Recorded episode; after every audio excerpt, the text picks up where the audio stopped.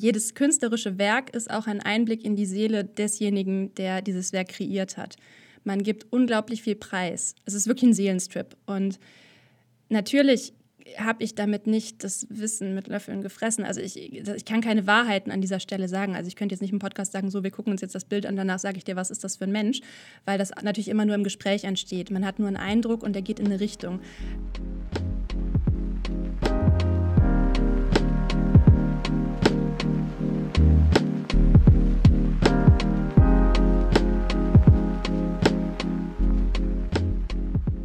So, die zweite Folge im Jahr 2021 ist online und heute geht es um ein Thema, mit dem ich in meinem bisherigen Leben eigentlich überhaupt gar nichts zu tun hatte. Es geht ums Thema Kunst.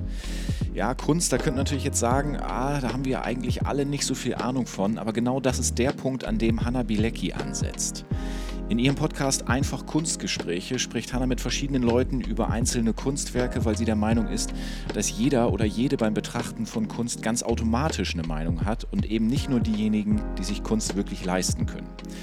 Hanna ist, und das werdet ihr sicherlich merken, Künstlerin durch und durch. Ich glaube also, dass sie durch ihr Studium und ihre ganzen Erfahrungen an der Leinwand ganz andere Sensoren für Kunst hat als ich zum Beispiel. Ich werde also bestimmt was lernen können in dieser Folge und wer weiß, vielleicht könnt ihr das auch. Ein paar Szenen von diesem Zoom-Meeting gibt es natürlich wie immer auf meinem Instagram-Kanal Clipkiosk. Da könnt ihr mir auch gern ein Feedback hinterlassen, wenn ihr mögt. Und alle Infos zu Hannah gibt es wie immer in den Show Notes. Jetzt aber viel Spaß mit der neuen Folge. Viel Spaß also mit Hannah Bilecki.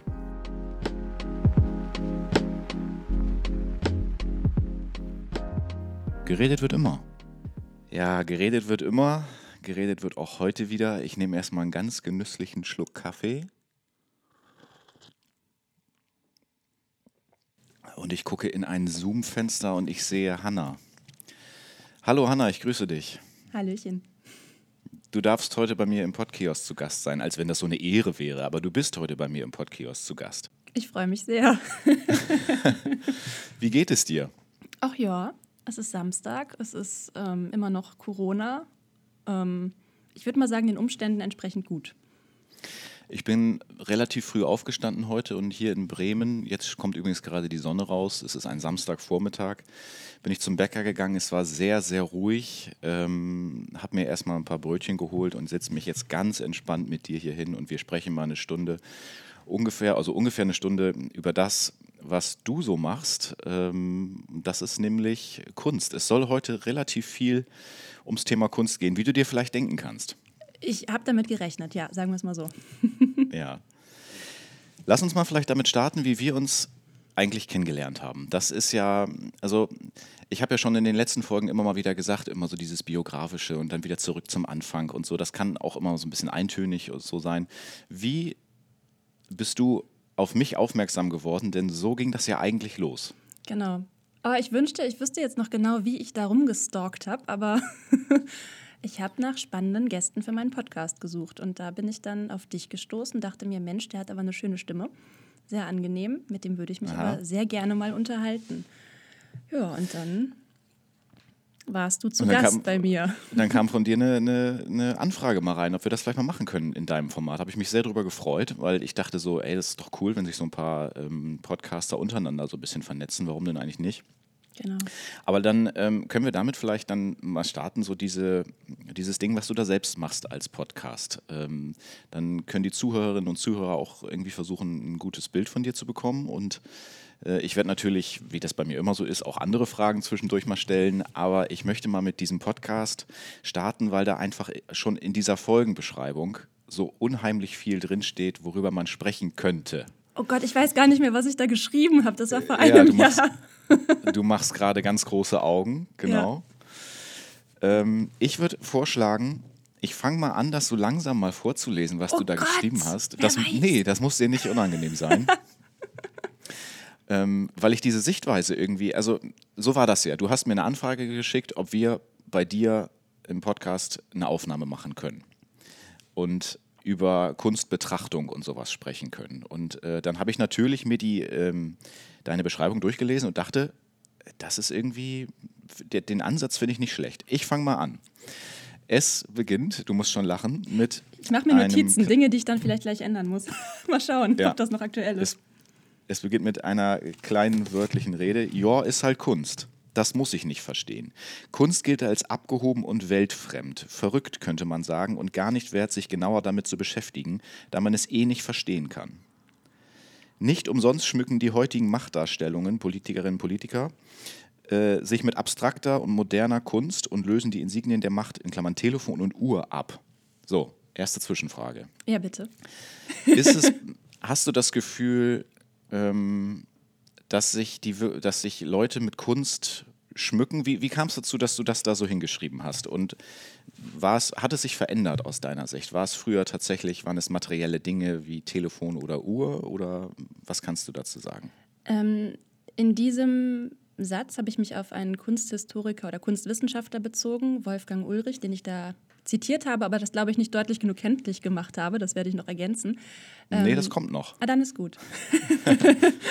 ähm, ich erlebe Kunst, ist eine riesige Frage, ähm, eigentlich wirklich immer noch etwas als etwas sehr Abgehobenes. Und das jetzt an diesem Beispiel festzumachen mit den PolitikerInnen, die sich in der heutigen Zeit, wobei das jetzt auch wieder nochmal einen Wandel gab, aber es gab eine Phase, da haben sie sich, so wie du das jetzt machen könntest, du könntest jetzt weiter nach hinten gehen und dich vor das Bild, was hinter dir an der Wand hängt, ähm, stellen, ein Foto machen, sodass man den Hintergrund nur noch als abstrakte Kunst wahrnimmt und dann bin ich sicher, dass wenn du dabei noch ein bisschen ernst gucken würdest, und wenn das dann dein Tinder-Profilbild wäre. Was, Tinder? Was auch immer. ähm, dann würde man denken, ach okay, der, also man würde dieses Bild mit ähm, in deine Selbstdarstellung mit einbeziehen, in deine Persönlichkeitsdarstellung. Und dann wäre wahrscheinlich, und das ist, glaube ich, die Intention dieser PolitikerInnen, ähm, der Eindruck da, dass du in der Lage bist, Dinge zu verstehen, weil du sie an den Wänden hast, die andere Menschen nicht verstehen, weil viele einfach vor solchen Werken stehen und sagen, ja gut, das kann ich auch oder was ein Quatsch oder verstehe ich nicht, ist halt Kunst, muss ich auch nicht verstehen, kann ich auch nicht verstehen, weil man da einfach so eine Sperre hat und sich nicht traut, eine eigene Meinung zu entwickeln. Man könnte ja auch einfach sagen, ja, ich mag die Farben, ist schön, würde ich mir aufhängen, ja, mag ich das Bild, aber ich erlebe das. Heißt, du glaubst, da schwingt immer so ein bisschen was mit irgendwie so, ist so behaftet. Total. Besonders die abstrakte mhm. Kunst ist sehr behaftet, wenn sie in so einer Funktion steht, dass sie quasi diese Selbstdarstellung unterstützt. Und ähm, ich glaube, dass in solchen Bildern, mit denen wir im Alltag konfrontiert sind, immer Botschaften stecken. Und das ist quasi, es ist eigentlich eine Fähigkeit, die man auch in der Schule mitkriegen sollte, dass man eine visuelle Emanzipation durchläuft und ähm, erlernt, dass man quasi in der Lage ist, diese Botschaften, die da drin stecken, auch in Werbung und so weiter, zu entschlüsseln. Und in diesem Moment ist quasi dieses abstrakte Bild ein Zeichen von Macht. Also so im Sinne von, ich gehöre zum Inner Circle der Menschen, die sich auch ähm, ja, solche Kunstwerke in hohen Preiskategorien erlauben können. Es ist irgendwie so ein Statussymbol, ganz, ganz seltsam. Und das finde ich so schade, denn eigentlich ist das was, was irgendwo ist und jeder kann sich das ansehen und es gehört irgendwie jedem. Klar, wenn ich mir jetzt ein ganz ja, teures okay. Bild kaufe, das in mein Wohnzimmer hänge, da niemanden reinlasse, dann gehört das in dem Moment niemandem mehr. Ja. Also nicht der Allgemeinheit, sondern nur mir persönlich. Aber Kunst soll eigentlich, laut meinem Verständnis, jedem erlauben, eine eigene Meinung zu bilden. Und da gibt es dann auch kein richtig oder falsch. Also klar könnte ich, wäre es falsch, wenn ich jetzt sagen würde, das Bild, was da hinter dir ist, das zeigt ein rotes Pferd. Ja, okay. Ein bisschen ja, Spielraum ist also natürlich da, aber ähm, das, was tatsächlich, man kann ja nicht so richtig was hinzudichten, das meinst du wahrscheinlich damit, ne? Ich ja. ähm, lese nochmal weiter, das war ja erst der Anfang, das ist ja relativ, oh ja. es ist ja relativ hier, ich zeige das nochmal, ist ein bisschen länger. Ich ne? erinnere mich daran. Ja, genau. äh, mit dem nächsten äh, Satz äh, wird das auch eigentlich klar, noch klarer. In der Ausarbeitung von Wolfgang Ulrich mit dem Rücken zur Kunst wird klar, die moderne Kunst wird gesellschaftlich als etwas wahrgenommen, was ein einfacher normaler Mensch nicht verstehen kann. Es bleibt der Elite vorbehalten, die sich äh, diese Werke eben auch leisten kann, aber das ist Quatsch. Also da hast du dich, äh, das ist ja genau das, was du eigentlich gerade gesagt hast. Habe ich Glück gehabt. Ne? Ja, sehr gut, Test bestanden. Jetzt geht's weiter. Nicht der Künstler oder die Künstlerin entscheidet darüber, wie krass sein oder ihr Werk ist, sondern der Betrachter, die Betrachterin. Warum aber fühlt sich ein Betrachter, eine Betrachterin so eingeschüchtert und traut sich gar nicht, seine eigene Meinung zu bilden? Wir suchen nach Zettelchen, die uns den Sinn erklären, in Klammern im Museum, und dann nicken wir unsicher und denken uns unseren Teil. Wenn jemand fragt, war es sehr beeindruckend oder eben halt genau das Gegenteil, je nachdem, wie unser Gegenüber so guckt. Ist das auch was, was du festgestellt hast, diese, diese Unsicherheit irgendwie, dass man, dass viele Menschen sich Meinungen richtig anschließen, so irgendwie das muss so groß sein, das muss so toll sein, dann bin ich, glaube ich, der Meinung auch mal. Auf jeden Fall. Ich muss erst sagen, ich habe mir zwei Sachen aufgeschrieben, die ich verändern werde in dem Text, den du gerade gelesen hast. Ich, dieses erste krass werde ich verändern.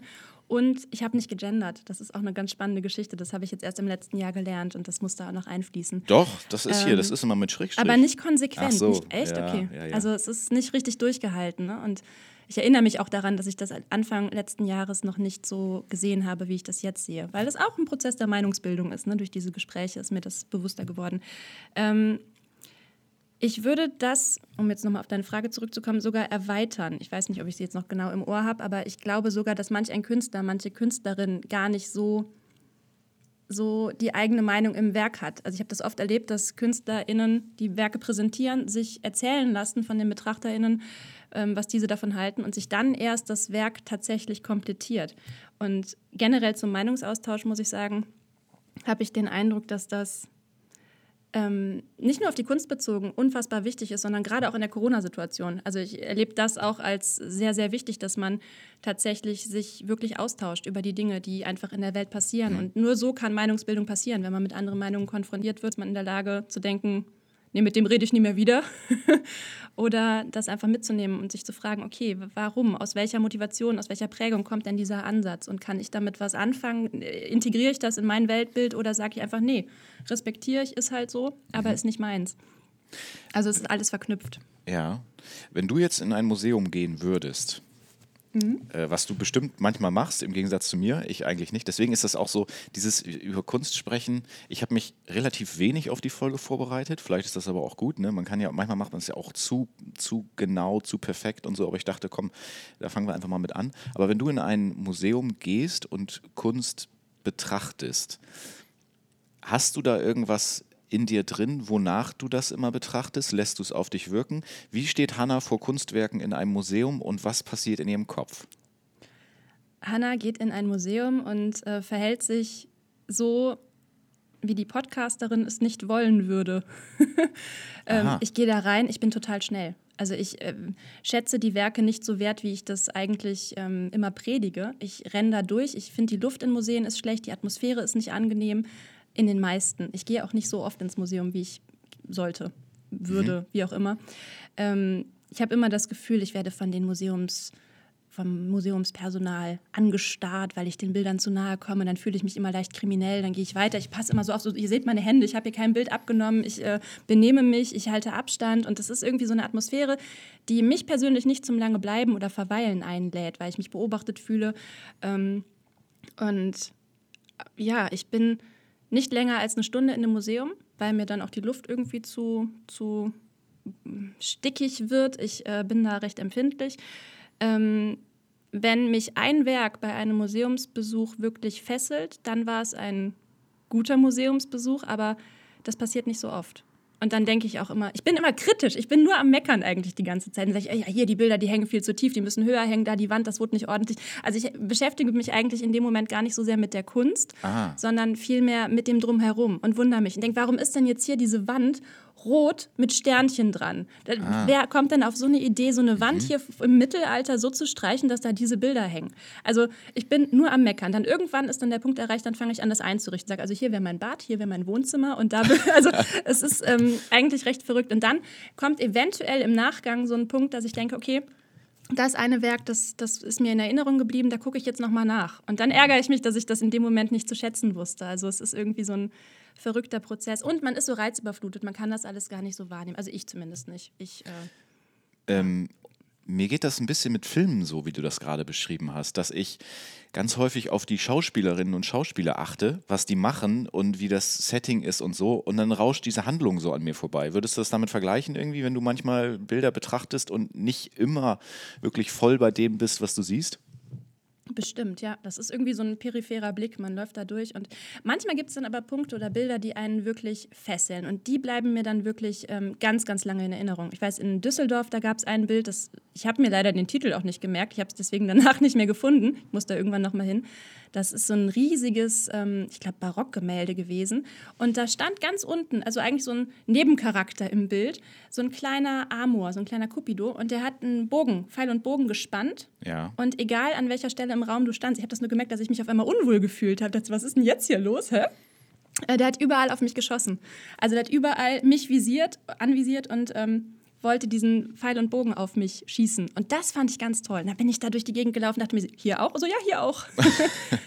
Was aber ja auch irgendwie normal ist, ne? weil je nachdem, von welcher Seite man guckt, hat man ja trotzdem immer das Gefühl, dass, dass eben der Pfeil dann auf dich zeigt, natürlich. Ja, aber es war eine besonders ähm, gut gelungene Verkürzung an der Stelle, also malerisch wirklich auf den Punkt und da, das fand ich lustig. Das, das hat mich mitgenommen, dass man okay. wirklich als, also ich liebe die Momente, in denen man als Betrachter in wirklich involviert ist, dass das Bild wirklich mit einem interagiert oder auch im schlimmsten Fall sogar das Werk, wie mein Lieblingsbeispiel, was ich dann immer anbringe mit den, ich glaube, das habe ich dir auch schon mal erzählt, mit den Seifenblasen des Todes, wie ich sie liebevoll nenne. Nee, äh, also entweder habe ich es vergessen oder du hast es nicht gesagt. Sag's gerne nochmal. Das ist ein Werk von der mexikanischen Künstlerin Teresa Magoyes. Du stehst dann quasi als Museumsbesucher oder Galeriebesucherin in einem Raum, der voller Seifenblasen ist. Und im ersten Moment denkst du dir ja, oh, schön, Ne, aber wahrscheinlich dann so, ja, ist das Kunst oder nicht? Und dann denkt man sich so, ja, okay, wird halt schon hier, ist halt ein musealer Raum irgendwie, die haben den weiß gestrichen, die haben sich hier bemüht. Ähm, und dann musst du da durchgehen, kommst natürlich auch mit Seifenblasen in Berührung, fühlst dich vielleicht in die Kindheit zurückversetzt, hast ein bisschen Spaß, lässt vielleicht die ein oder andere auch extra zerplatzen. Die, die werden dann die ganze so, Zeit nachproduziert, oder was? Genau, oder? Mhm. genau, die ganze Zeit. Und wenn du durchgehst, wirst du auf jeden Fall mit diesen Seifenblasen in Berührung kommen. Also du mhm. kannst dich dann nicht so matrixmäßig durchschlängeln.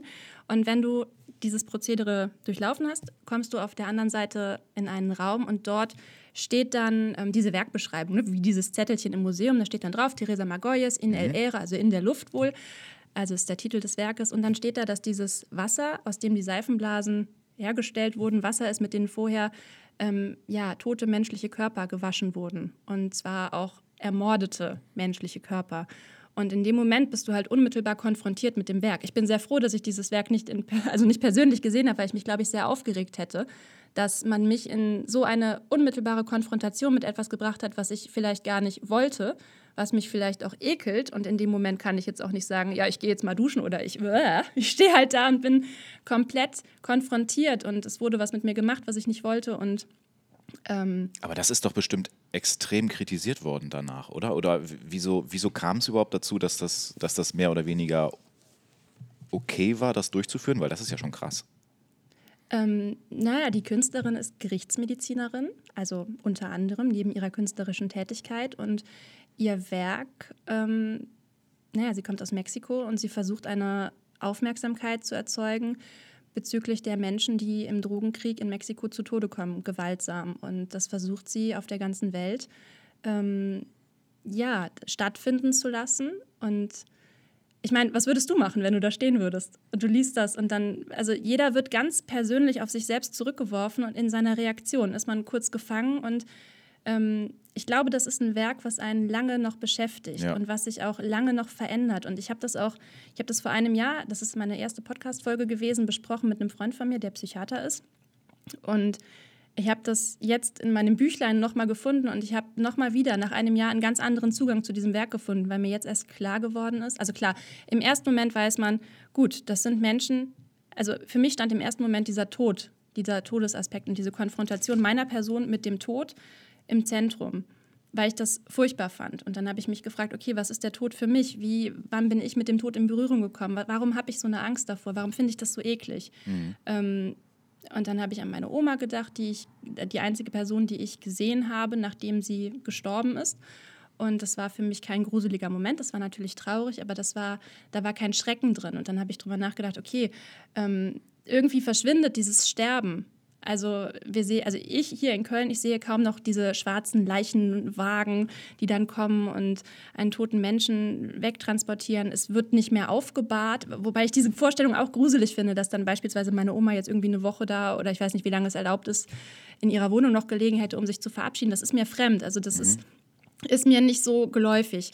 Und da rutscht man in so ein Denken, weil der Tod ja auch zum Leben dazugehört. Und irgendwie ist es traurig, dass man dann auch Menschen, die gerade einen Verlust erlitten haben, dass man gar nicht so, also ich persönlich bin, glaube ich, nicht so in der Lage, dann denen so offen zu begegnen und mich dieser Trauer so zu stellen, weil es einfach schwierig ist. Ja, klar. Weil man es so tabuisiert. Und mhm. jetzt ist mir nochmal klar geworden, dass es diese Besonderheit gibt, dass das ermordete Menschen sind.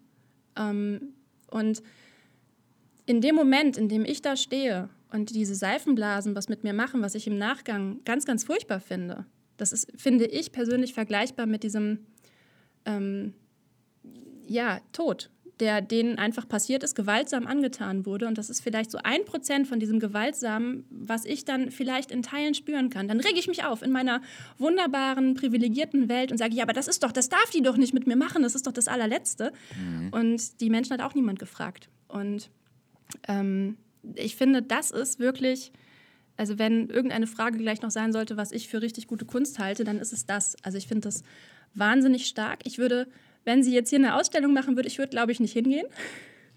Ist sie denn bekannt dafür, auch äh, so, solche Sachen schon öfter gemacht? Okay. Ja, mhm. also die Seifenblasen waren jetzt ähm, vielleicht noch das harmloseste Beispiel. Es gibt noch ein mhm. weiteres Werk, was quasi diese Seifenblasen ähm, nochmal so ein bisschen toppt. Das ist Nebel. Da gehst du als Museumsbetrachter in, in einen Raum, der voller Nebel ist. Und das heißt, du atmest das auch richtig ein. Und das ist genau dieses Wasser. Und du siehst auch nicht mehr, wo du hingehst. Und dann bist du plötzlich in so einem. Also dieses Einatmen finde ich noch ein Stückchen schlimmer, glaube ich, weil es ja. dann wirklich Teil von einem selber wird. Ähm, sie hat den Boden gewischt mit das ist auch eine krasse Nummer. Das er hat total lange gebraucht, bis ich das verstanden habe, dieses Werk. Und ich will mir auch gar nicht anmaßen, dass ich das wirklich jetzt gänzlich schon erschlossen habe. Das ist da auch das Tolle an der Kunst. Es ist halt einfach so ein Prozess und man muss es immer wieder neu nehmen und sich nochmal neu fragen, war das richtig, was ich vor einem Jahr gedacht habe? Mhm. Und dieses Selbstreflektive, das finde ich auch ganz toll.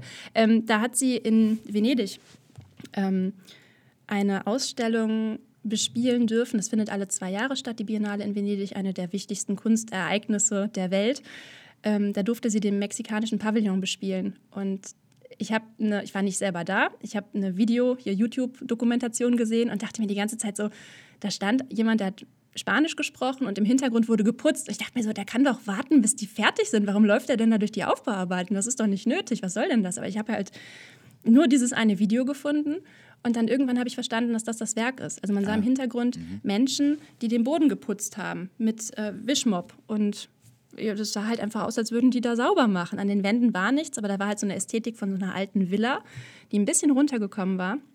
Und dann musste ich sehr, sehr viel recherchieren, um herauszufinden, ich glaube, das Werk hieß What Else Should We Talk About? Ne, also worüber mhm. könnten wir sonst mhm. oder sollten wir sonst sprechen? Und sie hat Angehörige von im Drogenkrieg ermordeten ähm, Menschen den Boden dort wischen lassen mit einer Mischung aus dem Blut der ermordeten Menschen. Also Teresa Magoyes, die Künstlerin, ist in Mexiko durch die Gegend gelaufen zu den Tatorten, unmittelbar nachdem dort jemand zu Tode gekommen ist und hat dann mit Schwämmen und so weiter die Flüssigkeiten, alles, was sich dort befunden hat, aufgenommen und das dann quasi da zu so einer Mixtur gemacht, mit der man dann den Boden gewischt hat. Jetzt sagst du aber gerade, dass ähm, du lange recherchieren musstest, um manchmal sowas rauszubekommen. Ja. Ist das denn der Sinn, dass es auch schwierig ist, das rauszukriegen? Weil mal angenommen, du hättest es jetzt nicht rausbekommen durch Googlen oder was auch immer, dann wäre das ja, also ist es nicht besser, den Zuschauer, die Zuschauerin da stärker drauf zu stoßen? Wie genau meinst du? Also ich meine, prinzipiell Dass für mich weiß, persönlich wäre es natürlich sinnvoller gewesen, diese Ausstellung wirklich zu erleben. Das mhm. ist, also ich glaube, das ist eigentlich das A und O, dass man, wenn man darüber berichtet, eigentlich da gewesen sein sollte. Mhm. Ähm, leider war das einfach schon vorbei. Das war, glaube ich, 2013 und das war jetzt für mich nicht mehr zu rekonstruieren. Und natürlich ist so eine Performance immer in dem Moment für die Menschen, die dort sind, mhm. relevant und wichtig. Und ähm, weil ich aber so neugierig bin und sie, ich finde das sehr faszinierend und deswegen finde ich, ist dieses Recherchieren dann da ein Rantasten, der Versuch, ähm, ihrer Intention gerecht zu werden, also mich selber da zu informieren und das dann auch weiter zu verbreiten. Natürlich mit dem Hinweis, dass es jetzt meine subjektive Recherche ist und vielleicht auch meine Meinung, die aber ja dann vielleicht auch andere Menschen, wie wir das eben schon besprochen haben, ähm, ja. zum Nachdenken anregen kann. Aber wenn wir nochmal auf sagen, dieses Beispiel, bekloppt, oder? Ja, wenn wir noch mal auf dieses Beispiel mit den Seifenblasen zurückkommen, spricht sich sowas nicht total schnell rum? Also ich meine, die ersten Leute laufen da rein und sehen am Ende dann das, was es war, weil das eben irgendwie aufgelöst worden ist und das trägt sich doch, das trägt sich doch weiter. Das heißt, das ist dann doch die Frage, gehen danach immer noch viele Leute da rein, wenn sie das wissen? Also das Gute kann ja immer nur für eine gewisse ich, hm? Zeit wahrscheinlich da sein, oder? Ich kann das nicht beantworten, weil ich leider da auch nicht anwesend war und das nicht selbst erlebt habe.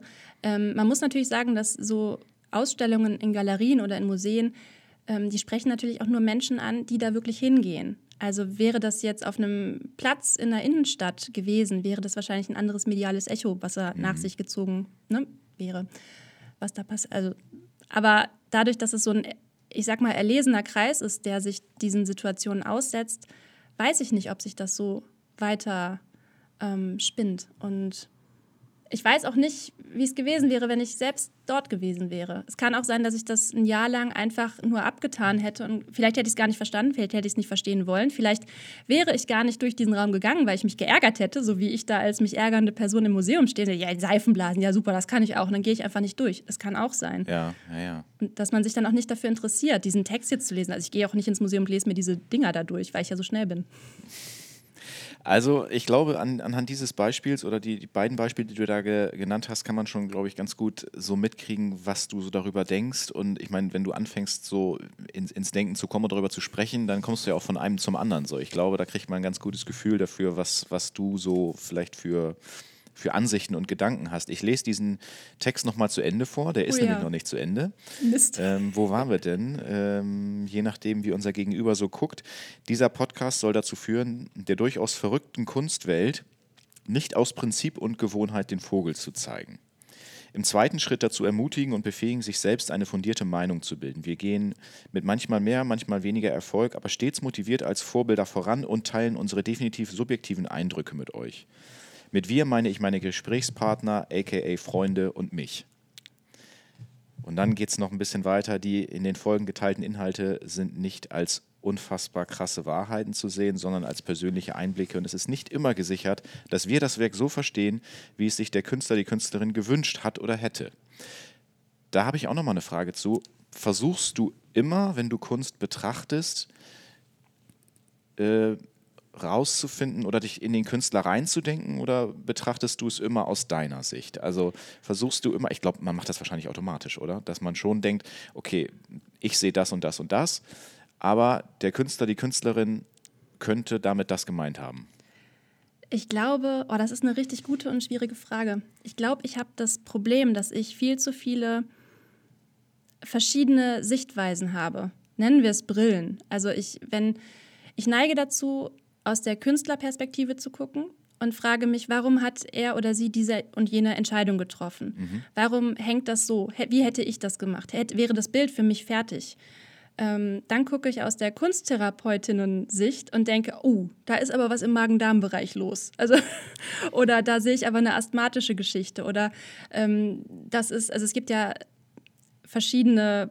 Äh, Dinge, die man dann sehen kann. Also ich habe auch Kunsttherapie studiert und habe mich mhm. auch, während ich das gemacht habe, immer gefragt, kann ich danach selber noch malen? Oder sehe ich dann immer nur, was jetzt irgendwie gerade emotional bei mir los ist? Oder ähm, mache ich damit was kaputt? Ist man dann nicht mehr frei? Aber ich finde, das ist eine sehr spannende Ergänzung.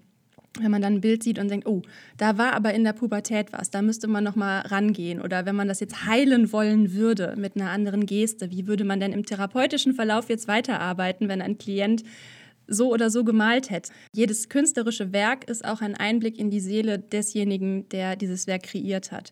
Man gibt mhm. unglaublich viel Preis. Es ist wirklich ein Seelenstrip. Und natürlich habe ich damit nicht das Wissen mit Löffeln gefressen. Also ich, ich kann keine Wahrheiten an dieser Stelle sagen. Also ich könnte jetzt nicht im Podcast sagen, so, wir gucken uns jetzt das Bild an, danach sage ich dir, was ist das für ein Mensch, weil das natürlich ja. immer nur im Gespräch entsteht. Man hat nur einen Eindruck und der geht in eine Richtung.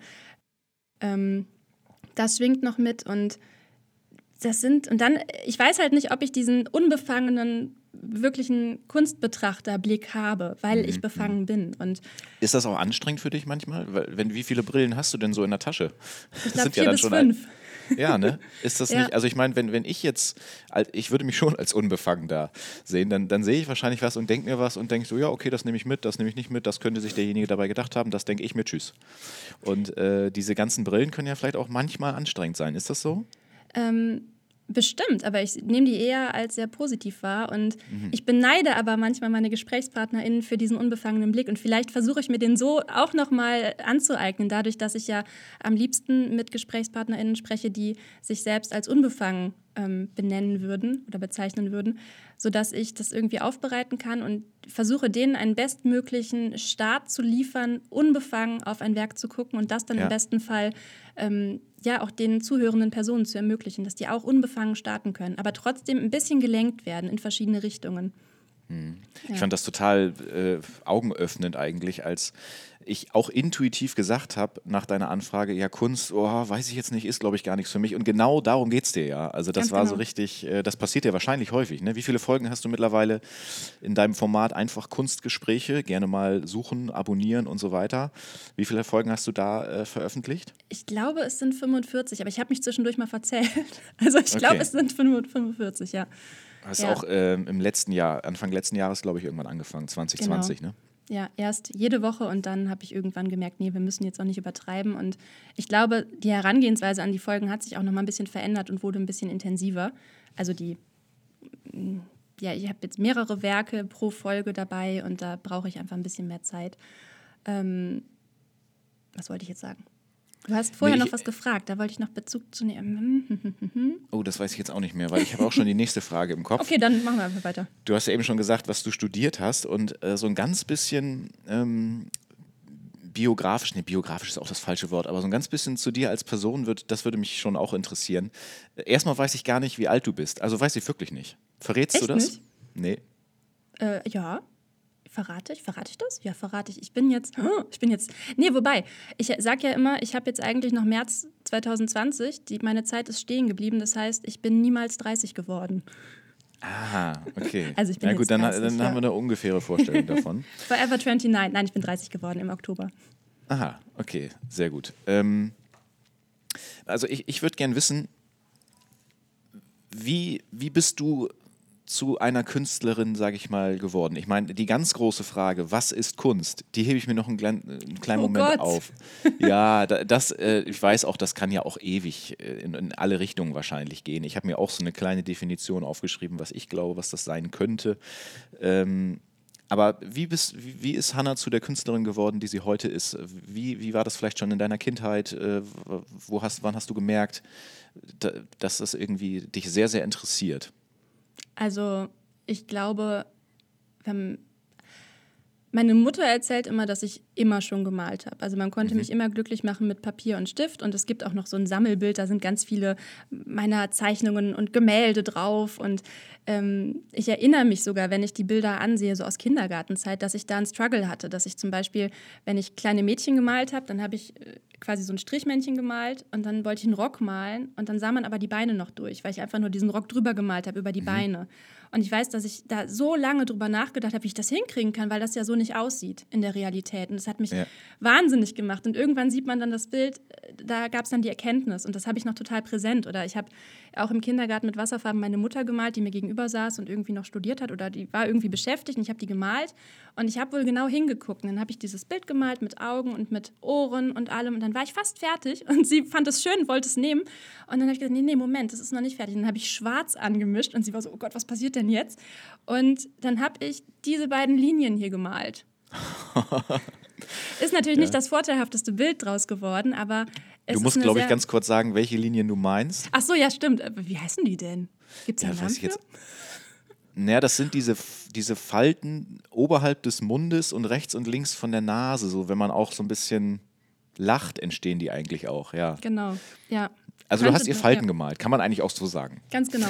Und jetzt rückblickend mit meinem heutigen Wissen muss ich sagen, das ist irgendwie, ich weiß auch, dass ich die nicht so schön fand und wusste, dass das jetzt irgendwie ein bisschen das Bild kaputt gemacht hat, aber die waren ja da. Also ich glaube, mhm. ich habe schon immer versucht, irgendwie genau hinzusehen, aber zur Abstraktion bin ich erst im Jahr 2009 gekommen. Da war ich als Skilehrerin in der Schweiz tätig und habe eine andere Skilehrerin kennengelernt, die ähm, ja da ein Atelier hatte. Und dann bin ich zu ihr, um einen Aquarellmalkurs zu machen. Und die hat mir dann drei Farben hingestellt, nämlich die Grundfarben, aber total wässrig. Also du konntest damit gar nichts anfangen. Die waren, das war einfach nur gefärbtes Wasser und dann hatte ich da so ein Bild vor mir, so ein Aquarellpapier.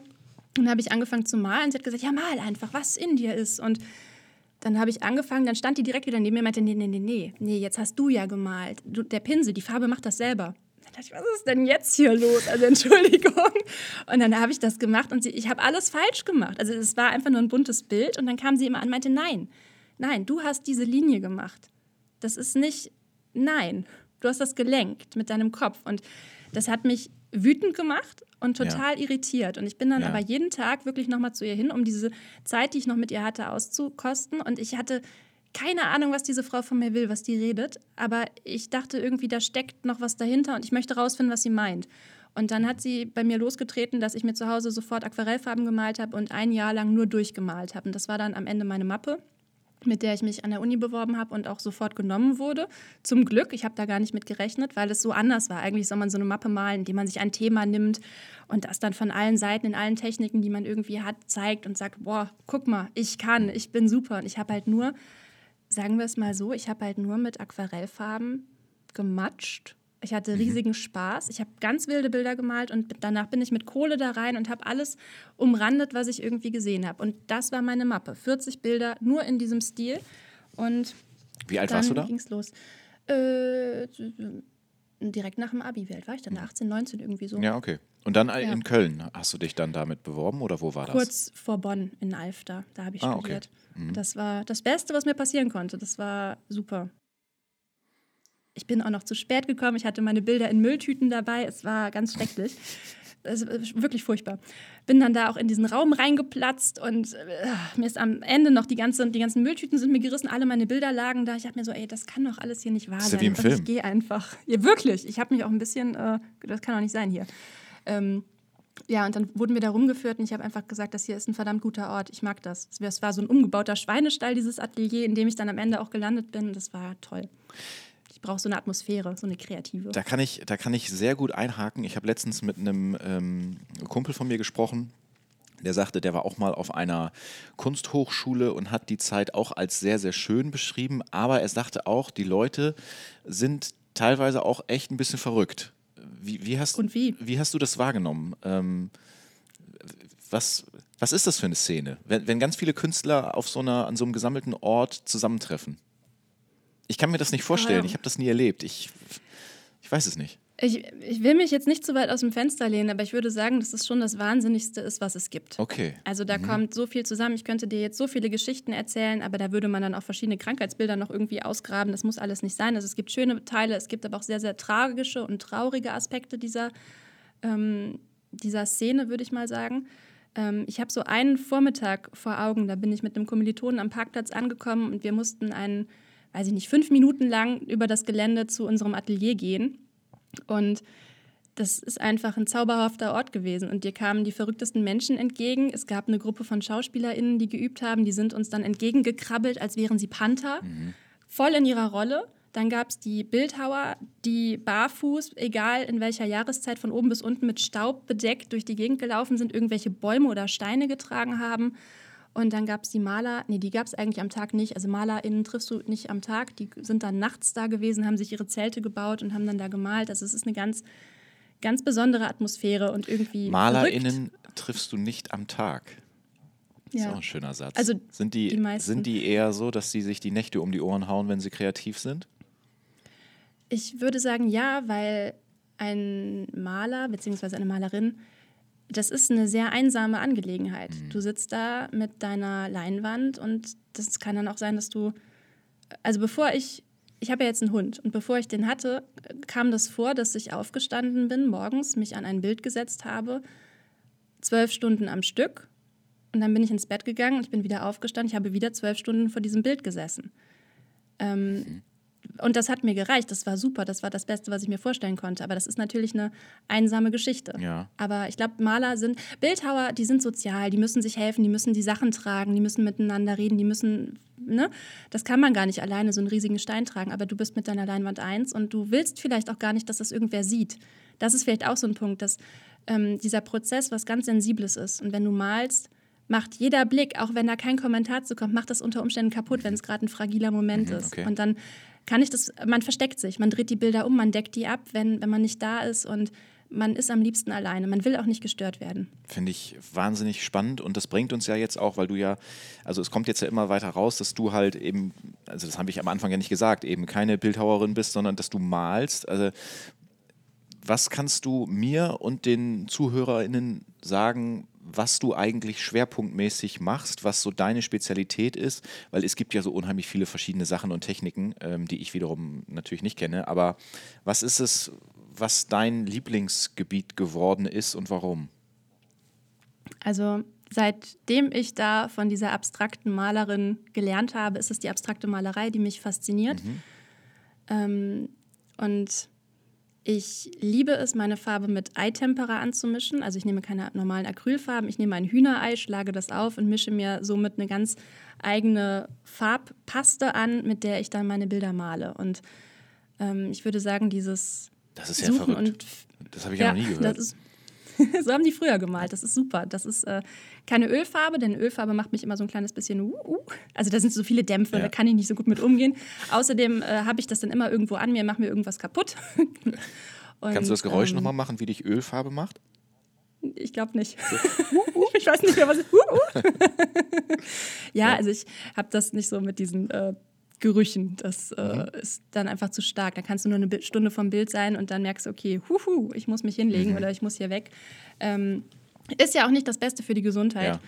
Außerdem brennen ja Kunsthochschulen gerne mal ab aufgrund von ja, den Lösungsmitteln, mit denen man dann so arbeitet. Das war mir ein bisschen zu stressig. Ähm, und Eitempera ist sehr, sehr dankbar. Also natürlich darf man im Sommer die nicht zu lange irgendwo rumstehen lassen, dann kann es dann auch gerne mal schnell stinken. Ja schlimme Momente. Aber was macht man denn dann? Ich meine, äh, also das Bild, was du malst, je nachdem, womit du das machst, das wird doch dann auch noch viele Jahre weiter irgendwo hängen oder so. Wieso riecht es dann nicht? Das ist kein Problem. Oh, dann, warum riecht das dann nicht? Da ist natürlich noch, es ist ja nicht nur ein Ei, mit dem ich dann male. Also es ist ein Ei, es ist ähm, Leinöl, Firnis oder normales Leinöl, Nelkenöl und ein bisschen Wasser. Und ich packe noch ein bisschen Acrylbinder dazu, das ist mein Rezept ähm, das reagiert in irgendeiner Weise miteinander. Wenn du die Eitempera frisch aufträgst, trocknet es weg und es ist alles wunderbar. Es riecht, finde ich, nach Kunst. Es riecht wunderbar.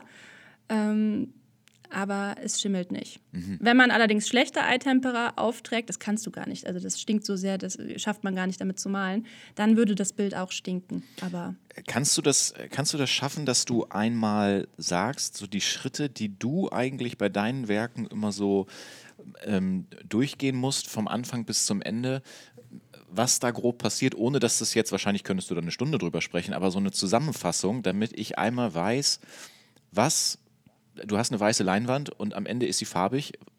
Nee, du schüttelst schon den Kopf. Ähm, es geht vorher los. Es also geht vorher los. Eine, okay, dann, du überlegst dir eine Größe. Ja, okay. Du überlegst, was ist jetzt gerade ist jetzt der Stand, möchte ich was Quadratisches, möchte ich ein harmonisches ähm, Bildverhältnis oder möchte ich ein unharmonisches Bildverhältnis. Also das kann man auch schon mit dem goldenen Schnitt bestimmen, mhm. wie sind die Seitenverhältnisse zueinander. Ähm, dann organisiere ich mir Holz und dann bespanne ich diese Leinwand selber mit dem Stoff, den ich für richtig halte.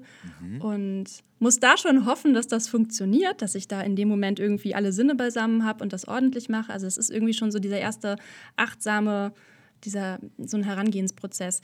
Dann bespanne ich die, dann kommt da Acrylbinder drauf, dann spannt sich die Oberfläche und dann kommt die nächste Entscheidung, grundiere ich jetzt diese Leinwand weiß oder möchte ich, dass dieser Stoff durchschimmert.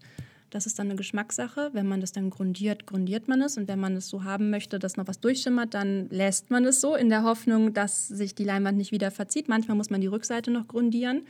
Und dann beginne ich meist mit einer Untermalung. Also ähm, es kommt dann an der Stelle darauf an, ob ich weiß, was ich malen möchte. Also grob, ob ich jetzt, weiß ich nicht, eine Situation abbilden möchte oder eine Landschaft abstrakt oder die Empfindung, die ich hatte, als ich da stand, malen möchte. Aber meistens fange ich einfach an und gucke dann einfach während des Prozesses, was sich so ergibt. Ähm, manchmal habe ich eine Idee, in welche Richtung es gehen soll. Also wenn ich zum Beispiel am Ende ein hauptsächlich blaues Bild haben möchte, grundiere ich vorher mit dem komplementären Kontrast. Das bedeutet orange. Ähm, mhm. Das macht man dann gerne, oder das haben die alten Meister gemacht, die dann wollten, dass die Farben besonders strahlen. Und da ich ja nur mit Farben arbeite, die am Ende nicht irgendwas anderes darstellen sollen, sondern nur als sie selbst scheinen sollen, möchte ich, dass die eine besondere Strahlkraft haben. Manchmal, das habe ich jetzt gerade angefangen, ähm, grundiere ich mit so einem Blattgold, was natürlich kein echtes Gold ist, aber Blattgold, weil das auch nochmal die Farben ganz besonders zum Leuchten und zum Strahlen bringt. Und dann geht der Struggle weiter. Man tastet sich Schicht für Schicht heran. Es sind sehr, sehr viele Schichten, mhm. bis dann so ein Bild wirklich vollendet ist. Es kann auch mal sein, dass ich mit einer Acrylgrundierung beginne, dann kommt Ei dazu. Wenn dann diese Eischicht zu voll ist, kann sein, dass noch Öl draufkommt, doch noch, aber auch selbst angerührtes.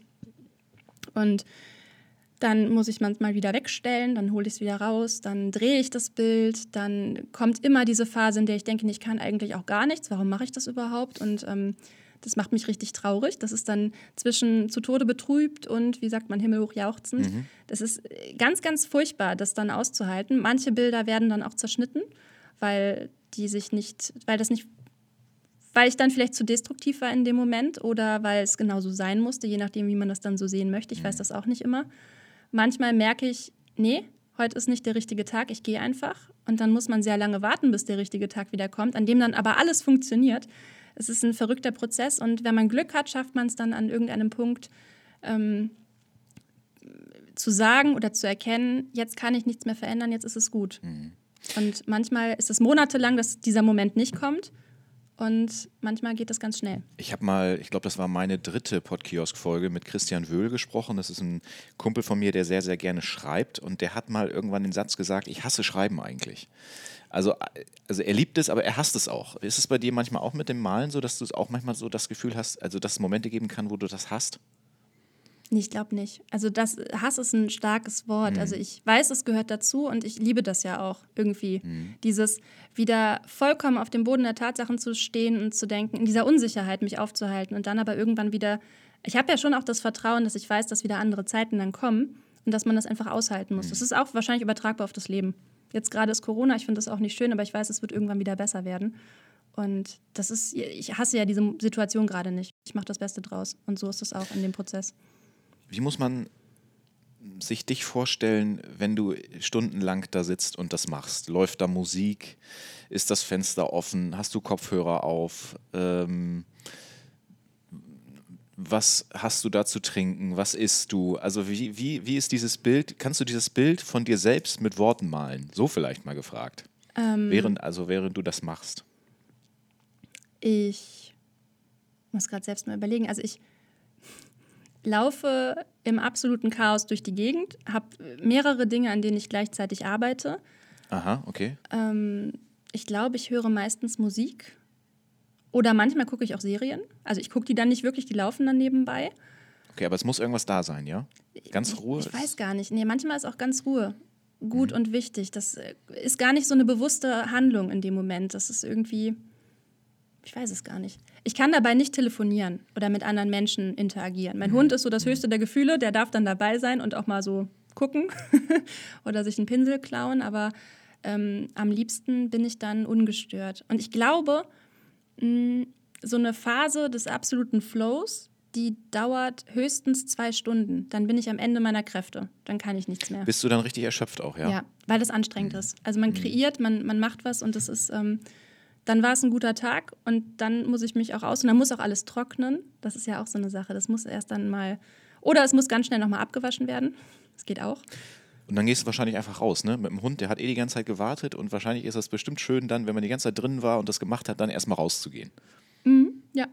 Oder wenn es ja. abends ist, dann auch ins Bett, das geht auch. ja.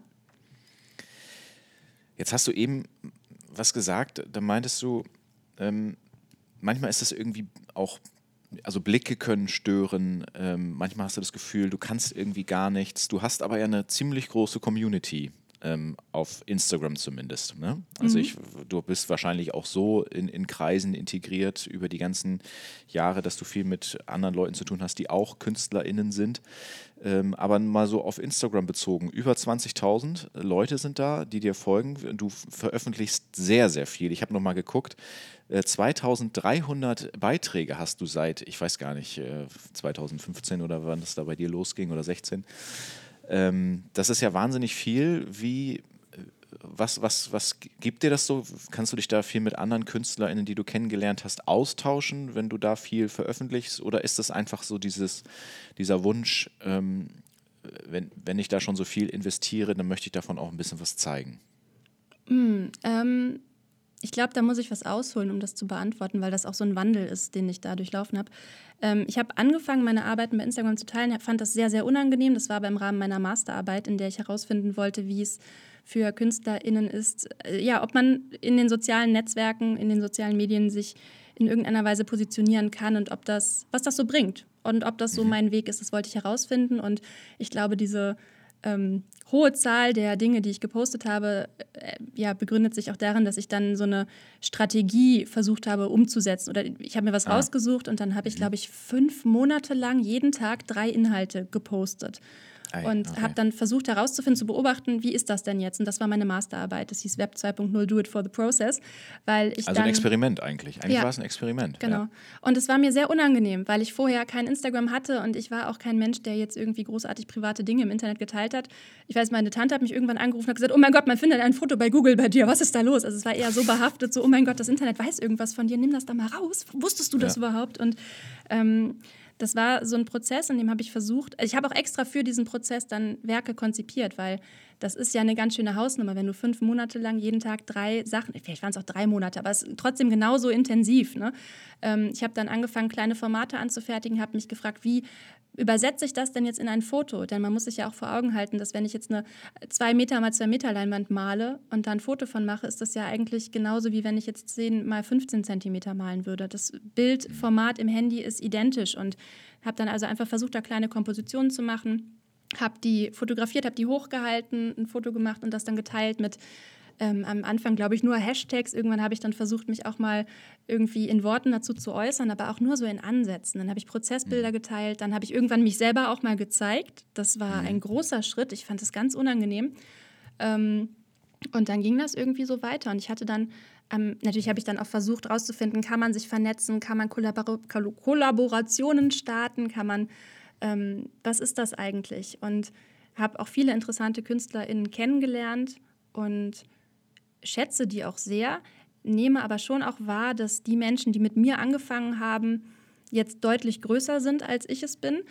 Also so von den Followerzahlen her, die haben sich dann ein Business aufgebaut, die bieten dann Malkurse online an, die gehen in eine Massenproduktion ihrer Werke, verkaufen die über ihren Online-Shop und hauen das so raus und sind jetzt irgendwie so eine Marke geworden. Und das, ähm, ich weiß nicht, ja, am Ende dieser Masterarbeit hatte ich, glaube ich, 15.000 FollowerInnen und war sehr baff. Natürlich war der Algorithmus zu dieser Zeit noch anders, also es war damals leichter, glaube ich, als heute jetzt so eine Zahl da anzuhäufen.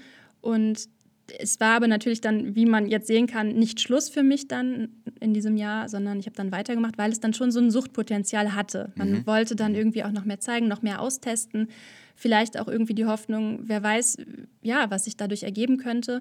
Und ähm, dann gab es aber diesen Punkt, dass ich irgendwie dachte, das gibt mir nicht mehr so viel. Und ich bin gerade auch immer noch so am Überlegen, ist es, was, was will ich denn da? Weil ich dieses Selbstdarstellen, ähm, das fällt mir immer noch schwer. Klar, ich kann meine Bilder zeigen, das ist irgendwie in Ordnung, wenn sie denn dann fertig sind und in dem Pro also da angekommen sind, dass ich das verkrafte. Ähm, aber ich nutze die Story noch nicht so richtig. Ich, eigentlich war der Podcast die Idee, mich da selber auch so ein bisschen zu schubsen, weil ich schon auch, ich glaube, das macht jeder Künstler, jede Künstlerin, man weiß, man muss sich im Leben in irgendeiner Weise verändern, man muss die Komfortzone verlassen, um eine Veränderung mhm. in der Malerei herbeizuführen, weil das ja, ja mit einem okay. verknüpft ist. Also ich male, was ich bin irgendwie und ich bin, was ich male. Und wenn ich was anderes malen möchte, was trotzdem noch mir entspricht, muss ich aber versuchen, mich persönlich zu entwickeln. So bin ich auf den Hund gekommen. Ich hatte panische Angst vor Hunden, dann habe ich gedacht, okay, Entwicklungsschritt muss jetzt mal kommen und ich hätte gerne einen Hund, ich würde mich dem gerne stellen, online geshoppt, dann kam er da aus dem Flieger an. Ich dachte mir, oh mein Gott, es bellt. ähm, und so ist es auch mit dem Podcast eigentlich gekommen, weil ich irgendwie dachte, ich möchte lernen zu sprechen. Auch am liebsten in meiner Story. Ich möchte lernen, ähm, darüber hinauszugehen, weil mir das unfassbar unangenehm war. Und dann habe ich das mit meinen Freunden angefangen. Die haben zum Glück mitgemacht und äh, ja, ich glaube, dadurch ist sehr, sehr viel passiert. Ich bin trotzdem noch weit davon entfernt, in meiner Story zu sitzen, zu sagen, Guten Morgen, Hallöchen. Ja, aber das ist ja auch nochmal, das eine, das ist ja vielleicht, dass, dass man schön sprechen kann, aber so dieses, die ganze Zeit dann da irgendwas da rein, das ist ja nochmal irgendwie auch ein anderes sag ich mal, ein anderer Inhalt, so finde ja. ich irgendwie. Vielleicht sollte das auch gar nicht das Ziel sein an der Stelle. Ne? Aber mir geht es halt irgendwie darum, die Komfortzone zu verlassen und immer zu gucken, ja. was, was brauche ich jetzt da. Und mir geht es nicht um die Followerzahlen. Das ist natürlich ganz toll, dass da so viele Menschen, dass ich die erreiche. Ähm, aber es nimmt auch ab. Also ganz eindeutig, ich verliere auch Follower, muss ich mhm. sagen. Mhm. Und ich weiß nicht genau warum. Ähm, vielleicht sind es Bots. Ich habe keine Ahnung. Es ist aber auch an der Stelle irgendwie nicht das. Ich weiß es nicht. Ich finde das irgendwie ganz seltsam, wie sich das so entwickelt. Und äh, wahrscheinlich könnte man sich jetzt hinsetzen, eine Strategie überlegen, wie, wie spricht man jetzt die Menschen an. Aber ich zeige da was und wer es sehen möchte, der ist herzlich eingeladen, das äh, anzunehmen. Und wer nicht, der darf auch gerne gehen. Also ist nicht schlimm, ne? Das ist ein Angebot. Du kannst deinen Account natürlich auch gerne einmal nennen, das ist kein Problem. Nee, so war das nicht gemeint. Na los, na los, nein, nein, los, nein, los, los. Ja, dann sag ich das. Das ist äh, Hannah B. Mit wie vielen Ns? Mit fünf Ns. Du bist ne, gut. Ne, richtig? Du bist gut, ja. Ich finde an dem Namen. Und dann fünfmal N und dann B-I-E, richtig? Ja, ich finde, an dem Namen sieht man auch, dass ich, als ich mir diesen Account gemacht habe, keine Ahnung hatte, dass ich den irgendwann mal öfter nennen müsste. Ja, stimmt. Also, man, um, um, das so, so, sich richtig gut zu merken, ist vielleicht nicht ideal, aber das, das ist ja auch irgendwie kein Problem. Ähm, was passiert mit deinen ganzen Bildern, wenn du so viele schon gemacht hast? Wo sind die alle? Du kannst ähm, die ja nicht alle behalten, oder? Nee, das stimmt. Das ist jetzt. Ja, die Frage habe ich mir jetzt vor einer Woche auch ganz intensiv gestellt, weil ich äh, sehr, sehr viel produziere. Also ich glaube, Keller, der Keller ist voll. Ähm, meine Familie ist ausgerüstet mit Bildern. Ich bewerbe mich viel bei Galerien und Ausstellungen und hoffe, dass ich da irgendwie auch mal was hinhängen darf. Ähm, ja, es ist viel, aber ich ähm, frage mich in regelmäßigen Abständen, ob ich Bilder, die ich vielleicht vor drei Jahren mal gemalt habe, ob ich die übermalen müsste oder ergänzen müsste, erweitern müsste. Aber das ähm, kann ich irgendwie nicht, weil das für den Moment dann irgendwie steht und das ist ein Werk, das, das darf sein. Ich werde jetzt, glaube ich, anfangen, große Arbeiten von den Rahmen zu lösen und zu rollen und entsprechend mhm. zu lagern und dann einfach wieder neu zu bespannen und zu malen. Kriegst du öfter Anfragen, ähm, dass du äh, deine, also dass Leute von dir auch was kaufen möchten? Also ich, es gibt, glaube ich, so unfassbar viele unseriöse Anfragen, die man beispielsweise auch bei Instagram kriegt, ähm, auch mit Ausstellungsbeteiligen, da, da, soll man dann selber noch bezahlen und so und kaufen. Also ehrlich gesagt sträube ich mich, die Sachen so bei Instagram zu verhökern. Das ist nicht so ja. mein, mein Ding. Also das möchte ich eigentlich nicht. Natürlich freut man sich dann, wenn jemand fragt und wenn jemand ehrliches Interesse hat, aber ich sehe meine Bilder, die ich jetzt gemalt habe, bis zu diesem Punkt eher als meine Bewerbungsmappe für Ausstellungen. Das heißt, jedes mhm. Bild, was ich irgendwie verkaufen würde, ist dann erstmal weg. Und darauf kann ich nicht zugreifen. Deswegen äh, verneine ich das meistens.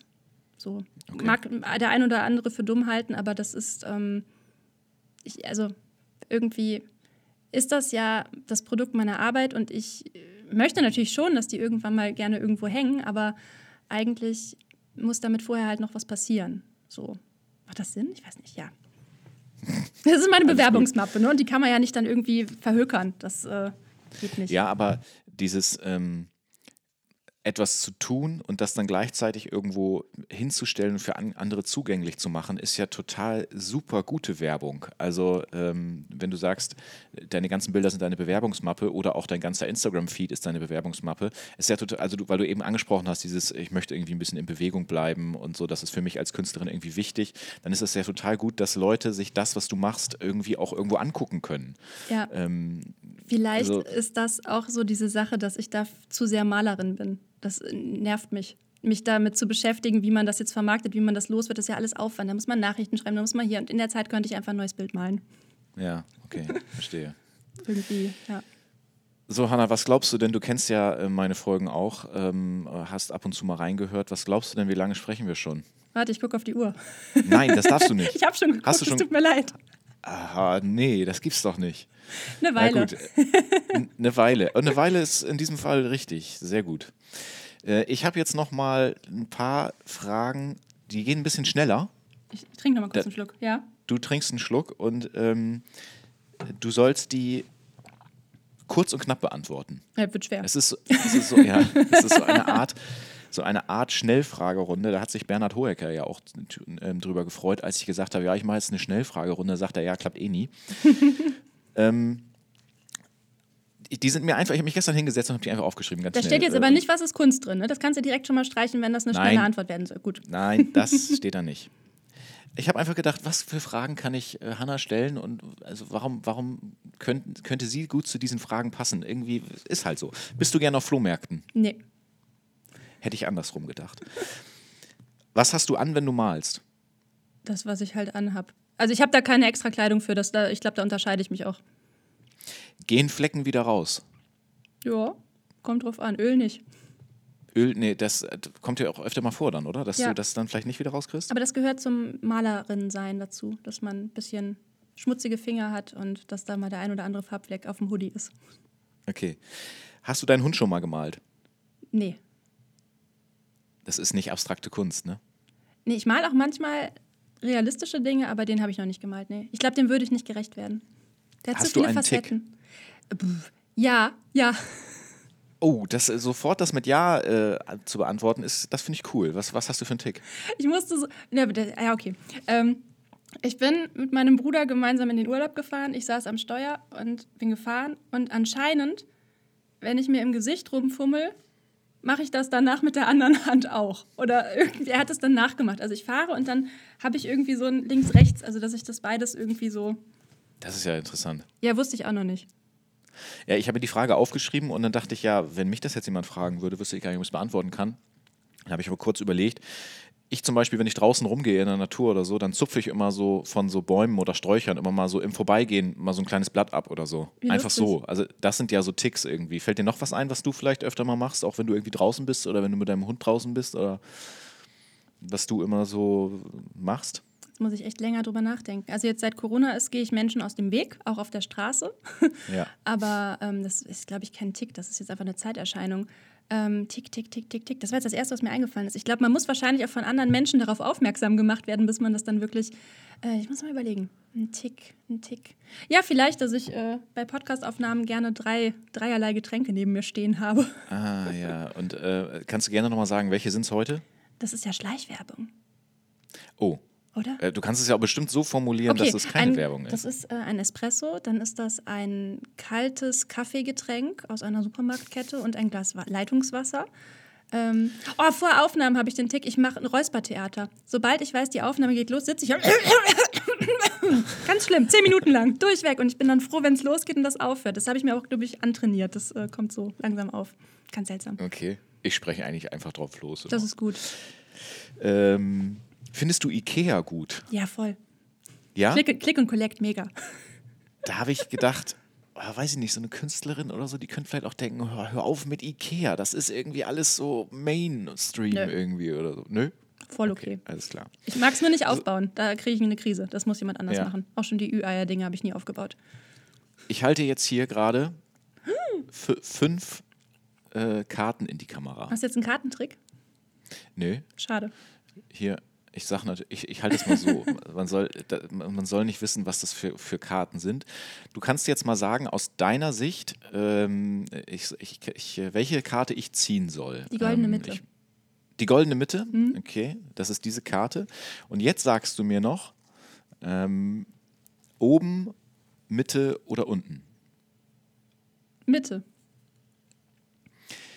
Bist du schon mal mit dem Krankenwagen abgeholt worden? Steht Ja. hier. Ja, das stimmt.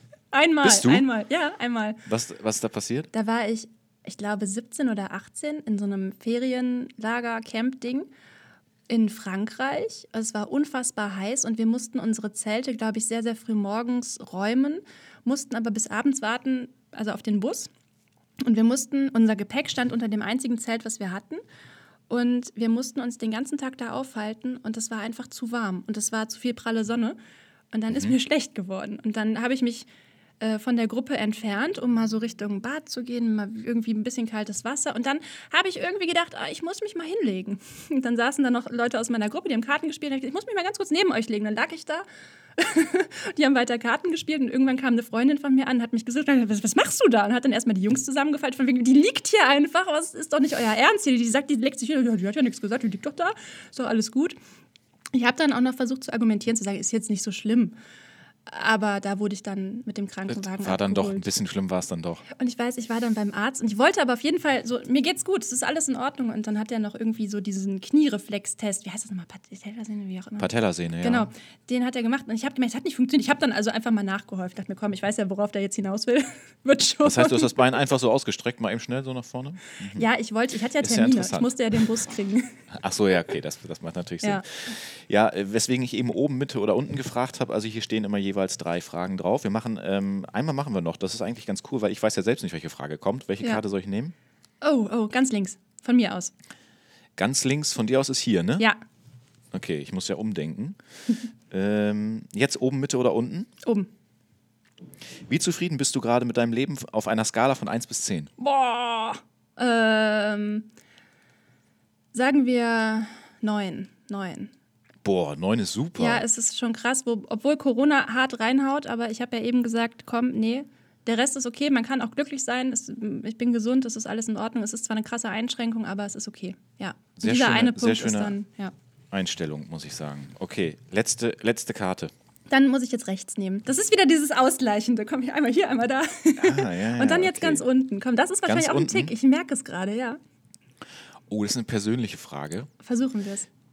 Gibt es ein Lied, das dich an einen Ex denken lässt? My Ex-Lover is dead, aber ich weiß nicht, von wem das Lied ist. Das war das erste Lied, was mir jetzt eingefallen ist. Das ist Okay. ein schönes Lied, aber das ist jetzt nicht unbedingt mit ihm verknüpft. Das ist jetzt. Wobei, doch, ich kann auch eins, was mit ihm verknüpft ist, sagen. Das sind 500 Miles von, äh, ich weiß nicht, wie die heißen hier, die. An Ja, ah, ja, Would ja. Work Five. Der wohnte Ja. nämlich sehr weit weg. Ah, okay, sehr gut. Ja, das sind diese Fragen, die ich hier noch auf diesen Karten hatte. Ähm, die größte Frage natürlich habe ich mir für, fürs Ende aufgehoben. Ich hoffe, dass jetzt noch nicht so viele Leute ähm, irgendwie abgeschaltet haben. Das ist natürlich auch, im Podkiosk ist es ja immer so, die Themen sind ja sehr, sehr verschieden und ich könnte mir schon vorstellen, dass jemand denkt beim Thema Kunst, oh, habe ich jetzt nicht so Bock drauf, ein anderer vielleicht habe ich total Bock drauf. Das ist ja immer von Folge zu Folge total unterschiedlich. Ich möchte natürlich aber, wenn ich mit dir spreche, äh, und du ja irgendwie für mich natürlich eine absolute Expertin auch auf dem Gebiet bist, dich schon zum Ende nochmal fragen, was du glaubst, was Kunst ist. Also was Kunst, ich meine, man kann natürlich bei Wikipedia gucken, so, ne? Das ist, ja, da siehst du halt irgendwie, ja, das kann bildende Kunst sein, es kann Musik sein, es kann Sprache sein, es kann, also es geht ja in alle möglichen Bereiche.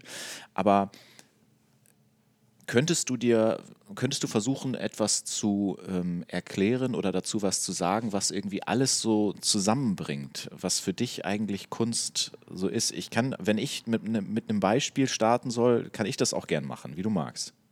Ähm, ich kann es versuchen, wie du willst. Also entweder versuche Ja, ich jetzt oder. Okay. Ja, versuch. Ähm, ja.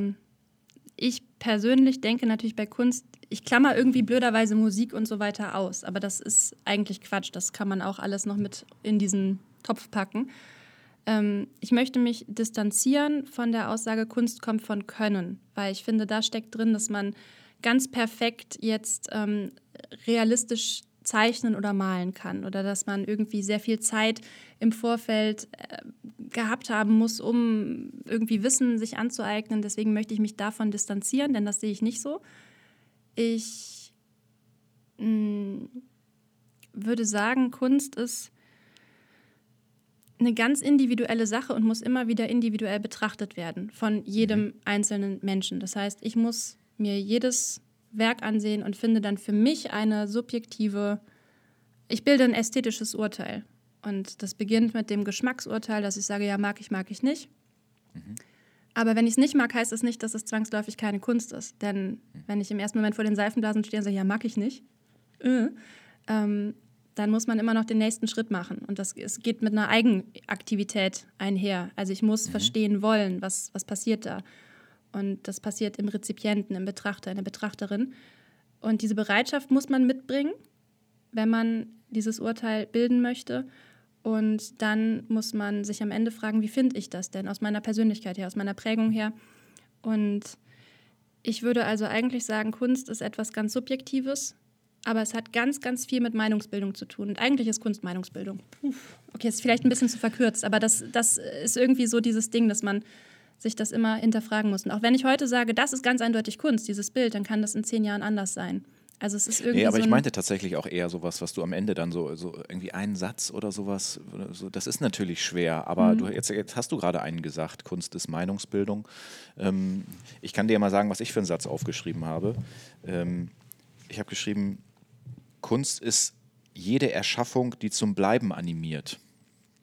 Das habe ich so gemeint, dass ich habe es nämlich schon dann auf alle Sachen bezogen, also nicht nur auf ähm, Malerei und Co., sondern auch wirklich auf, ähm, auf alles, was Menschen machen, was am Ende dazu führt, dass irgendjemand kurz bleibt, also Aufmerksamkeit ähm, gibt. Also im ganz großen Stil ist es ein, äh, ein, Sänger, der ein ganzes Stadion füllt. Der kriegt die Aufmerksamkeit von, äh, oder es bleiben in dem Moment ganz viele Leute bei ihm und gucken sich das an. Ich glaube aber schon, das kann sein, wenn ein fünfjähriges Kind ein Bild malt und zeigt es irgendwie seiner Mutter, dann ist sie mit der Aufmerksamkeit auch in dem Moment dann da. Also, und das würde dann aber am Ende zu der Frage führen, wenn jetzt jemand irgendwas macht, er setzt sich hin und malt was und es animiert niemanden zum Bleiben, also es, die, also es guckt sich niemand an und denkt mal kurz drüber nach, was ist das denn da eigentlich? Ob das dann keine Kunst ist. Das ja, ist so ein bisschen die Frage. Das ist total schwierig. Also du hast jetzt gerade so ein intentionales Objekt definiert. Also das ist ja auch Kunst tatsächlich. Also ich habe jetzt hier ein Bild und jemand anders bleibt stehen, weil er oder sie sich fragt, was hat denjenigen dazu bewogen, die Zeit, seine Lebensenergie da reinzustecken, das zu machen oder mir das und das jetzt zu erzählen. Mhm. Ähm, also diese Zwischenbeziehung irgendwie. Aber irgendwie finde ich, wenn man jetzt wirklich so wie ich Kunst dann doch irgendwie definiere. Ich merke das immer nur in der Abgrenzung zu Dingen, die ich dann nicht als Kunst betrachte. Also mhm. diese Geste, wenn jetzt ein Kind der Mutter ein Bild zeigt, da würde ich nicht sagen, das ist Kunst, außer sie wird so aufbereitet, dass es genau darum geht und dass das jetzt ein einen Mehrwert darstellen soll für eine andere. Also wenn man davon ein Foto macht von dieser Situation, das präsentiert, dann bin ich eher dabei. Mhm. Denn das ist ein mhm. privater Moment. Ich glaube, da muss man auch nochmal unterscheiden. Denn Kunst hat, finde ich, in vielerlei Hinsicht auch oft eine politische Dimension. Durch, dieses, durch diesen Schritt, den man vollzieht, indem man etwas zu Kunst macht, etwas, also so hervorhebt, aus der Realität pickt und dann irgendwo. Aber das bezieht sich jetzt auch gerade nur auf dieses eine Beispiel wieder. Also ich traue mich nicht, da etwas Allgemeingültiges zu formulieren. Ich kann immer nur mhm. ein bisschen meckern an der einen Stelle, sagen, nee, das reicht mir noch nicht, das muss noch dann da und dahin, aber ähm, so richtig, es ist halt schwierig, sehr, sehr, sehr, sehr mhm. schwer. Mhm. Das ist ein Rantasten. Ja, Vielleicht ist das auch, sorry, wie bei der Kunstbetrachtung, dass man, dass es ein lebenslanger Prozess ist und sein darf, diese ästhetische Urteilsbildung. Und dass man da mhm. einfach wach sein muss und sich immer mal wieder fragen muss, immer mal wieder aufs Neue. Was ist denn das jetzt? Hm. Ja, du hast ja eben gerade schon gesagt, dass für dich Kunst nicht unbedingt Können ist. Davon hast du dich ja so ein bisschen distanziert. Ich, ich stelle mir das aber schon so vor, wenn jetzt jemand einen Text schreibt und zehn Leute lesen sich den durch, weil sie das, weil sie vielleicht von den ersten drei Zeilen irgendwie sich angesprochen fühlen, dann äh, äh habe ich immer so das Gefühl, dann hat derjenige, der Verfasser hat dann äh, das künstlerische Geschick gehabt, dass Leute da dran geblieben sind. Ich, ich weiß es auch nicht. Das waren so meine Gedanken, die ich hatte. Du guckst so ein bisschen, bist, glaube ich, da so ein bisschen in einer anderen Richtung unterwegs. Oh, ich weiß es nicht. Ich, ähm, ich finde das schön, dass du so respektvoll an die Sache herangehst und dann sagst, ja, sobald der das geschafft hat, dann ist das eine Fähigkeit und dann bewundere ich ja, das. Ja, so Fähigkeit irgendwie auch. Ne? Das geht wieder in Richtung ja. Können tatsächlich. Aber mhm. irgendwie was machen, womit man andere Leute irgendwie kriegt. Das ist, glaube ich, ja. für mich. Bin ich dabei. Ja? Wie die Künstlerin, die Theresa Margoyes, die hat einen ja auch dazu gekriegt zum Nachdenken. Sie hat einen irgendwie hat eine Falle ausgeworfen, die Seifenblasen und dann ich würde wetten, dass man da noch sehr lange im Nachgang drüber nachgedacht hat, wenn man tatsächlich in dieser Situation stand. Ja. Oder Marina Abramovic, die da Gegenstände auf den Tisch gelegt hat bei der Rhythm Zero Performance und gesagt hat, hier, ihr habt jetzt zwei Stunden Zeit, ich bin das Objekt, ich bin jetzt die Kunst. Das, was in diesem Raum passiert, ist Kunst. Mhm. Die MuseumsbesucherInnen durften oder die Galeriebesucher durften mit ihr alles machen, was sie wollten. Mhm. Und da lag auch eine geladene Waffe auf dem Tisch und sie wurde auch verletzt und es wurden schlimme Dinge mit ihr getan. Und ich glaube, in dem Moment also so eine Performance-Kunst ist sehr schwer zu greifen, aber ich glaube, dass die sehr viel mit den Menschen macht, die sich da reinversetzen und sich fragen, was würde ich denn machen? Vielleicht führt dieses Beispiel jetzt auch nochmal zu weit, aber irgendwie ist es halt so ein, so ein Randtasten ähm, zum Nachdenken bringen, irgendwas mit einem machen, dass man irgendwas, dass man ein Stück weit vielleicht sich durch diese Betrachtung verändert hat oder die Teilnahme oder das Lesen eines Stücks oder eines was auch immer. Ja, da haben wir uns doch jetzt aber so ein bisschen da angenähert. Hat aus deiner Sicht Kunst Grenzen? Also sicherlich ist irgendwo eine Grenze, aber äh, was, was hast du da im Kopf? Ja, mir fallen direkt wieder zwei, zwei Performances ein, die ich noch nicht verstanden habe. Mhm. Also da sind für mich ganz persönlich Grenzen, ähm, die überschritten werden, aber ich sträube mich auch noch, mich mit den Werken weiter auseinanderzusetzen. Bin aber, ich hoffe sehr, dass sich das dann wieder relativieren wird. Das ist einmal ähm, Hermann Nitsch, der, glaube ich, aber wie gesagt, ich habe es nicht so richtig recherchiert, der schlachtet Tiere auf einer Bühne und schmiert dann mit dem Blut irgendwie. Schmieren ist so negativ behaftet. Der agiert dann mit dem Blut in irgendeiner Art und Weise und ich habe da nur Ausschnitte von gesehen, auch während des Studiums und ich konnte dem das überhaupt nichts abgewinnen. Das hat sehr viel mit mir gemacht, vor allem weil wirklich da jetzt ähm, Finde ich auch erstmal ums Leben gekommen ist. Grundsätzlich, äh, es ist ja immer so die Frage, wenn man das jetzt nur so hört, dann denkt man ja, das ist natürlich irgendwie, natürlich ist da eine Grenze überschritten. Jetzt weiß ich natürlich nicht, was, was da noch irgendwie, also ob das äh, Tiere sind, die ohnehin irgendwie das weiß man ja nicht, ne? Aber wenn ja, man das aber würde es das besser machen? Nee, ne? eigentlich nicht. Habe ich gerade man Fleisch oder nicht in, oder ja. In dem hm. Moment, in dem ich das gesagt habe, habe ich das auch gerade genauso gedacht, würde es eigentlich nicht besser machen, nee. Hm. Ähm, ja. Es, äh, ich habe ein bisschen Angst vor der Entwicklung. Auch bei Theresa Magoyes, diese Werke, von denen ich jetzt erzählt habe, die waren 2003, 2013 und ich frage mich immer, ich glaube, wir müssen oder ich habe den Eindruck, wir werden immer stärker geschockt und nur dann kann man unsere Aufmerksamkeit bündeln und ich ähm, bin gespannt, wie sich die Kunst entwickeln wird in den nächsten zehn Jahren und ich habe ein bisschen Sorge, dass das immer extremer werden wird. Aber dann ist auch die Frage, was ist extrem und vielleicht ist es es gibt einen Künstler, der möchte einen Menschen in einem musealen Raum sterben lassen. Also einen Menschen, der eh krank ist, der sich dann bereit erklärt, in diesem Raum ja wirklich sein Ableben zu gestalten und da Menschen zu empfangen, die dann diesem Prozess beiwohnen.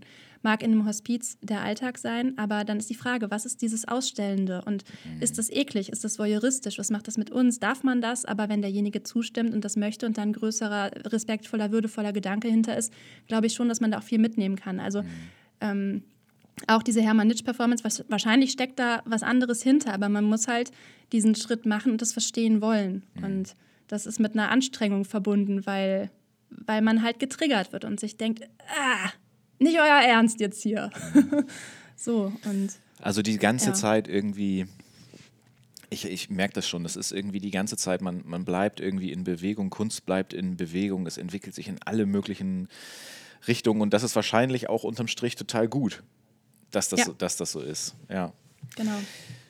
Hanna, ich, äh, bevor ich dir natürlich meine Abschlussfrage stelle, die immer kommt, äh, sage ich schon mal schönen Dank, ähm, dass wir hier so lange ähm, darüber sprechen konnten. Ich hoffe, es war für dich einigermaßen äh, okay, so äh, über das zu sprechen, was du so machst. Ähm, ich finde es sehr schön, dass du bei mir zu Gast gewesen bist. Ähm, frag dich natürlich jetzt noch, äh, was du dir aus dem Kiosk mitnehmen würdest. Du darfst einmal, wie immer, das darf jeder Gast, äh, zu den Süßigkeiten greifen und einmal zu den Getränken. Wo greifst du hin? Saure Zungen. Saure Zungen, ja, sehr gut. Ja. Und dieses eine Kaffee-Kaltgetränk, was ich über alles liebe. Äh, und ich hoffe, du hast das. Was du aber jetzt nicht beim Namen nennen darfst, ne? Ich kann es dir zeigen diese eine Marke liebe ich über alles. Ah, ja. Die wollen aber nicht mit mir kooperieren. Da habe ich dann das ganze Lager von voll, muss ich immer. Super, dann bist du ein gutes, dann bist du gut. Ja, ja ich danke dir. Das war sehr, sehr spannend, auch ähm, wenn man selber nochmal angehalten wird, die Dinge zu formulieren und sich auch diese Gedanken zu machen, die sonst immer nur so irgendwie, irgendwie da sind, aber nicht ausgesprochen werden. Ja, ich glaube schon, dass ähm, es ist immer so ein bisschen. Ähm, schwierig. Ich stelle mir das so vor, also wenn, wenn ich jetzt mit dir über Kunst spreche, dann stelle ich mir das so vor, als wenn jemand, der noch nie Tischtennis gespielt hat, mit mir über Tischtennis sprechen würde. Dann ist das immer so dieses, ähm, dieser Ping-Pong-Gedanke, Ball über die Schnur. Und irgendwie kann man da natürlich trotzdem Gedanken, irgendwie, man kann versuchen, sich anzunähern, aber wenn die Ausgangspunkte so weit auseinander sind, und das sind sie, glaube ich, bei uns auch irgendwie auf gewisse Art und Weise, äh, dann ist es nicht so einfach, da so in der Mitte zusammenzukommen, weil du natürlich immer eine ganz, ganz andere Sicht hast als ich. Aber ich glaube, wir haben das an der einen oder anderen Stelle vielleicht ganz gut hingekriegt. Ich hoffe. Also, Denn eigentlich braucht man ja kein Fachwissen. nee, stimmt. Äh, das ist ja das ja. auch, worum es ähm, bei dir in deinem Podcast ging. Deswegen jetzt ganz zum Abschluss nochmal der Hinweis äh, sage ich gerne nochmal, einfach Kunstgespräche läuft überall bei Spotify, bei Apple, überall da, wo es Podcasts gibt. Äh, gerne mal gucken oder bei dem Instagram-Account at hanabi mit 5 N. Yes, ich wünsche dir noch einen schönen Rest Samstag, ein schönes Wochenende und äh, bis bald. Mach's gut. Dir auch. Danke. Ciao. Bis dann. Tschüss.